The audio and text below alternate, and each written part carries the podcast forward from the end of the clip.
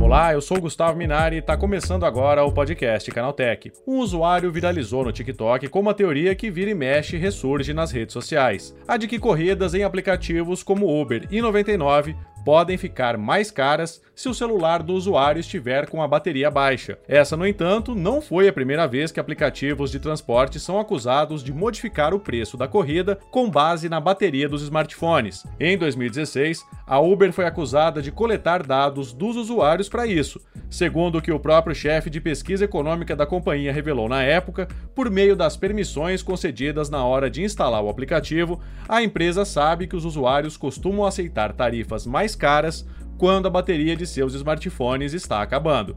Agora, será que isso também está acontecendo em 2023? Nós testamos essa teoria na prática e o redator do Canaltech, Igor Almenara, vai contar pra gente o resultado dessa experiência. Então vem comigo que o podcast que traz tudo o que você precisa saber sobre o universo da tecnologia está começando agora.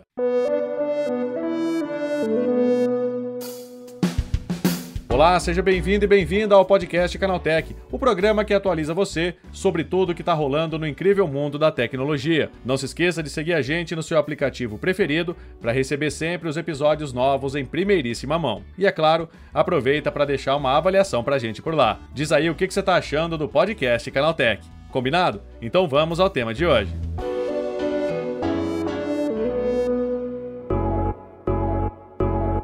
Será que uma corrida de Uber ou 99 pode mesmo ficar mais cara se a bateria do celular estiver acabando? Esse ano, um jornal da Bélgica mostrou que em duas situações idênticas, feitas num teste, a Uber cobrou 6% a mais pela viagem realizada em um smartphone com apenas 12% de bateria. Nós aqui do Canaltech fizemos um teste parecido com vários colegas da redação e o resultado quem vai contar pra gente é o redator da equipe de apps, Igor Almenara. Como é que surgiu a ideia de fazer esse teste? Vira e mexe isso acontece. Aparece no Twitter, ou no TikTok, ou no Instagram, alguém falando que foi experimentar, procurar uma corrida no Uber ou no 99 com o telefone descarregado e o preço estava muito maior do que o normal. E quando carregou o telefone, né, um pouco mais tarde, ou até na mesma hora, o valor diminuiu, variou um pouco, chegou na metade e tal, alguma coisa do tipo. Aí surgiu essa ideia de que os aplicativos passam a cobrar mais quando o usuário está com pouca carga na bateria. Daí veio essa ideia do Canaltech experimentar essa teoria, né? E como é que esse teste foi feito, né? Como é que vocês fizeram lá com o pessoal do Canaltech? A gente colocou, né, para a redação experimentar isso, e a gente colocou te telefones para testar em várias, várias cidades diferentes, né? A gente experimentou em telefones diferentes, em momentos diferentes do dia também, em cidades diferentes, para poder verificar se isso é real ou não. Daí, num vídeo da reportagem que a gente chegou a publicar também, tem um telefone lado a lado, dois modelos diferentes, né, no aplicativo da Uber, que colocam ao mesmo tempo uma corrida específica. É idêntica nos dois casos, e no, no resultado mostrou que, independente da carga, sendo que um estava quase desligando, o valor era praticamente o mesmo, se não idêntico. E aí, uh, diante disso que a gente viu aí com o pessoal do Canal Tech, né? Qual foi o resultado? É esse mesmo, ou seja, vocês não conseguiram encontrar nenhuma diferença independente do nível da bateria. É, basicamente o cálculo do voo da corrida não leva em consideração a carga, pelo menos nos nossos testes mostraram, né? Naturalmente, pode rolar alguma variação atípica, né?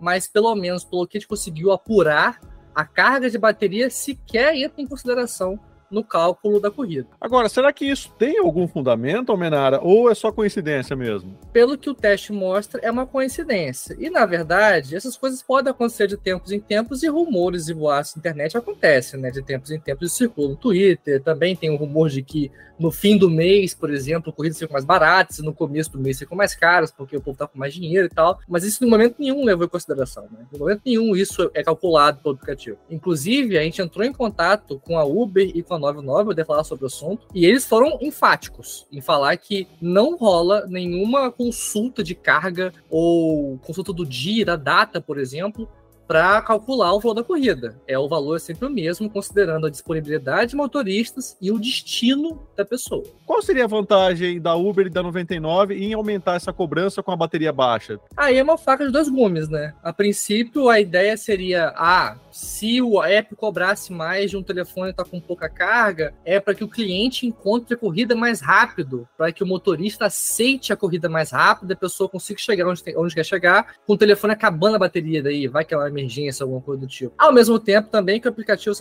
se aproveitaria, né, da condição desse aparente desespero, né, aspas aí, para poder cobrar mais do cliente nesse momento, né? Mais parece uma teoria de conspiração do que realmente algo fundamentado, né, Menardo? Sim, basicamente é mais um boato de internet. Que ressurge de tempos em tempos, né? De tempos em tempos. Tá certo, Almenara. Obrigado pela tua participação, viu, cara? Valeu mesmo. Tamo junto. Tá aí, esse foi o Igor Almenara, redator da equipe de apps aqui do Canaltech, falando sobre a teoria de que a Uber e a 99 cobram mais pela corrida quando o celular tá com pouca bateria. Agora se liga no que aconteceu de mais importante nesse universo da tecnologia, no quadro Aconteceu também.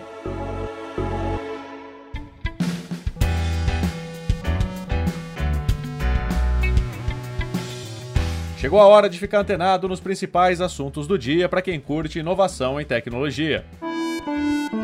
Já pensou em ter uma roupa casual à prova de balas? No Brasil, produtos desse tipo já estão bem próximos de chegarem ao mercado. A tecnologia é desenvolvida pela empresa norte-americana Dupont, responsável pela fabricação da fibra de blindagem Kevlar. As roupas para civis com proteção balística são produzidas com a tecnologia Core Matrix, que já é usada por forças militares e policiais. Só que por ser mais leve e ainda mais versátil que a tecnologia dos tradicionais coletes à prova de balas, a ideia é ampliar o seu uso.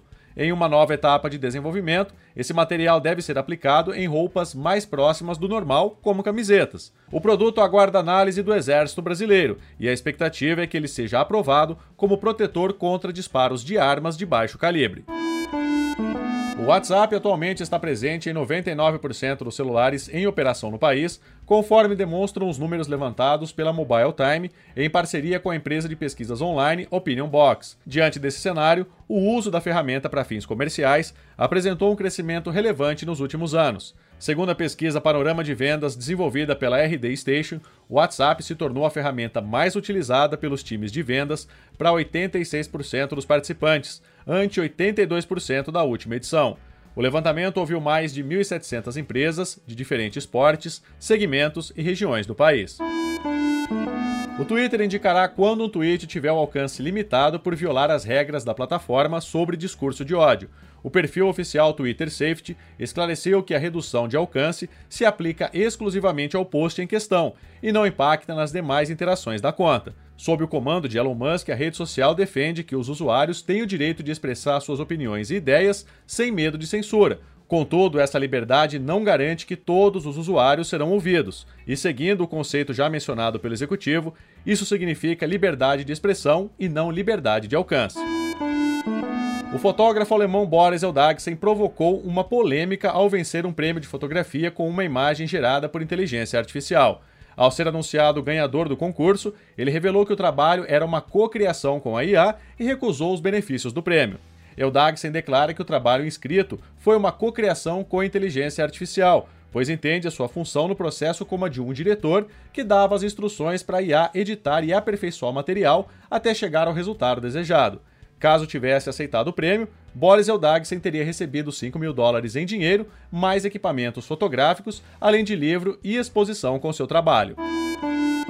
Congestionamentos, estradas ruins, alto custo de manutenção. Esses três itens somados colocam o Brasil como o segundo pior país do mundo para dirigir, segundo dados divulgados pela Organização para a Cooperação e Desenvolvimento Econômico. De acordo com material compilado pela plataforma Cupom Válido, apenas a Rússia está à frente do Brasil no ranking de piores países para dirigir. México, África do Sul e Irlanda completam o top 5, e o Chile é o outro representante sul-americano no grupo dos 10 piores. Tá aí com essas notícias o nosso podcast Canaltech de hoje vai chegando ao fim. Lembre-se de seguir a gente e deixar uma avaliação no seu aplicativo de podcast favorito. É sempre bom lembrar que os dias de publicação do programa são de terça a sábado, com episódio novo às 7 da manhã para acompanhar o seu café. E olha só que notícia boa, o podcast Canaltech está na fase de seleção do prêmio Best desse ano. Para votar na gente é bem simples. É só acessar o site app.premibest.com, entrar na categoria podcast, encontrar o podcast Canaltech, clicar no coração e pronto. Você pode dar um voto positivo por dia em cada categoria. Então corre lá e vote no podcast Canaltech. Lembrando que aos domingos tem também o Vale Play, o podcast de entretenimento do Canaltech. Esse episódio foi roteirizado e apresentado por mim, Gustavo Minari, e a edição foi da Júlia Cruz, com a coordenação da Patrícia Gnipper. O programa também contou com reportagens de Fidel Forato, Igor Almenara, Giovanna Pinhatti, Guilherme Haas e Paula Amaral. A revisão de áudio é da dupla Mari Capetinga e Gabriel Rime, com trilha sonora de Guilherme Zomer. E a capa desse programa foi feita pelo Eric Teixeira. Agora o nosso programa vai ficando por aqui. A gente volta amanhã com mais notícias do universo da tecnologia para você começar bem o seu dia. Até lá, tchau, tchau.